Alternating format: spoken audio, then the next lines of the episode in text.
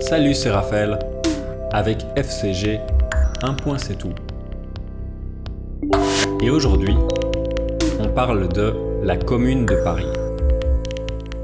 Près d'un siècle après la Révolution française et un siècle et demi avant le mouvement des Gilets jaunes actuel, l'insurrection de la Commune de Paris s'est déroulée en 1871.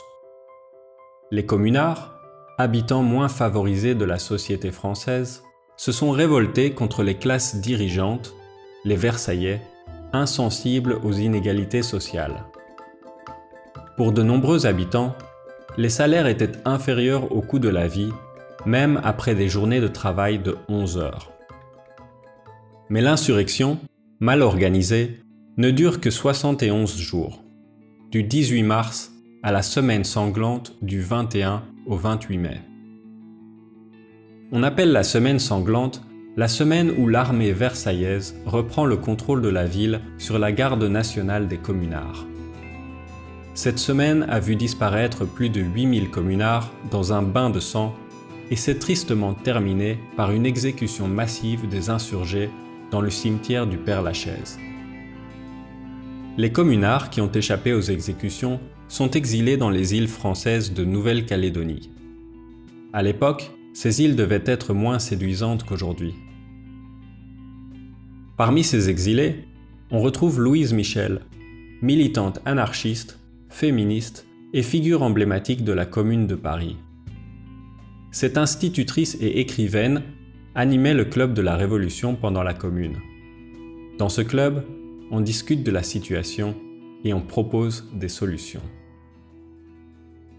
Si la Commune de Paris n'a pas eu le même impact sur le pays que la Révolution française, elle a fait de Paris un laboratoire à ciel ouvert pour le socialisme. Le philosophe contemporain Karl Marx a observé de très près son évolution et en a tiré ses conclusions dans son texte La guerre civile en France. Pour Marx, ce serait la première expérience de dictature du prolétariat. Bien qu'elle n'ait pas eu un grand succès, elle a inspiré de nombreuses révolutions ultérieures dans le monde comme celle de Russie en 1917 et celle de Cuba dans les années 50.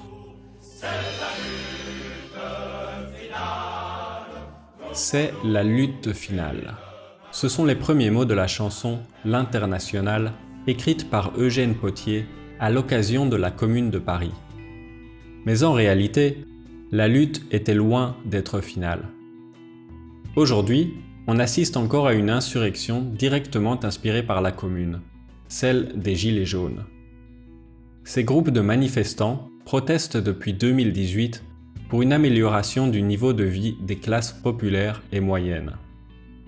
Et d'autre part, puisque cette année c'est l'anniversaire des 150 ans de la Commune, beaucoup de personnalités politiques la célèbrent à gauche et la minimisent à droite une bonne excuse pour tous d'ancrer leur position politique en vue des élections présidentielles de 2022.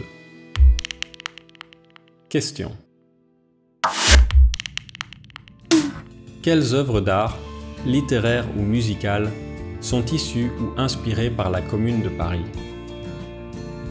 Quels autres événements de l'histoire peuvent être rapprochés de cette insurrection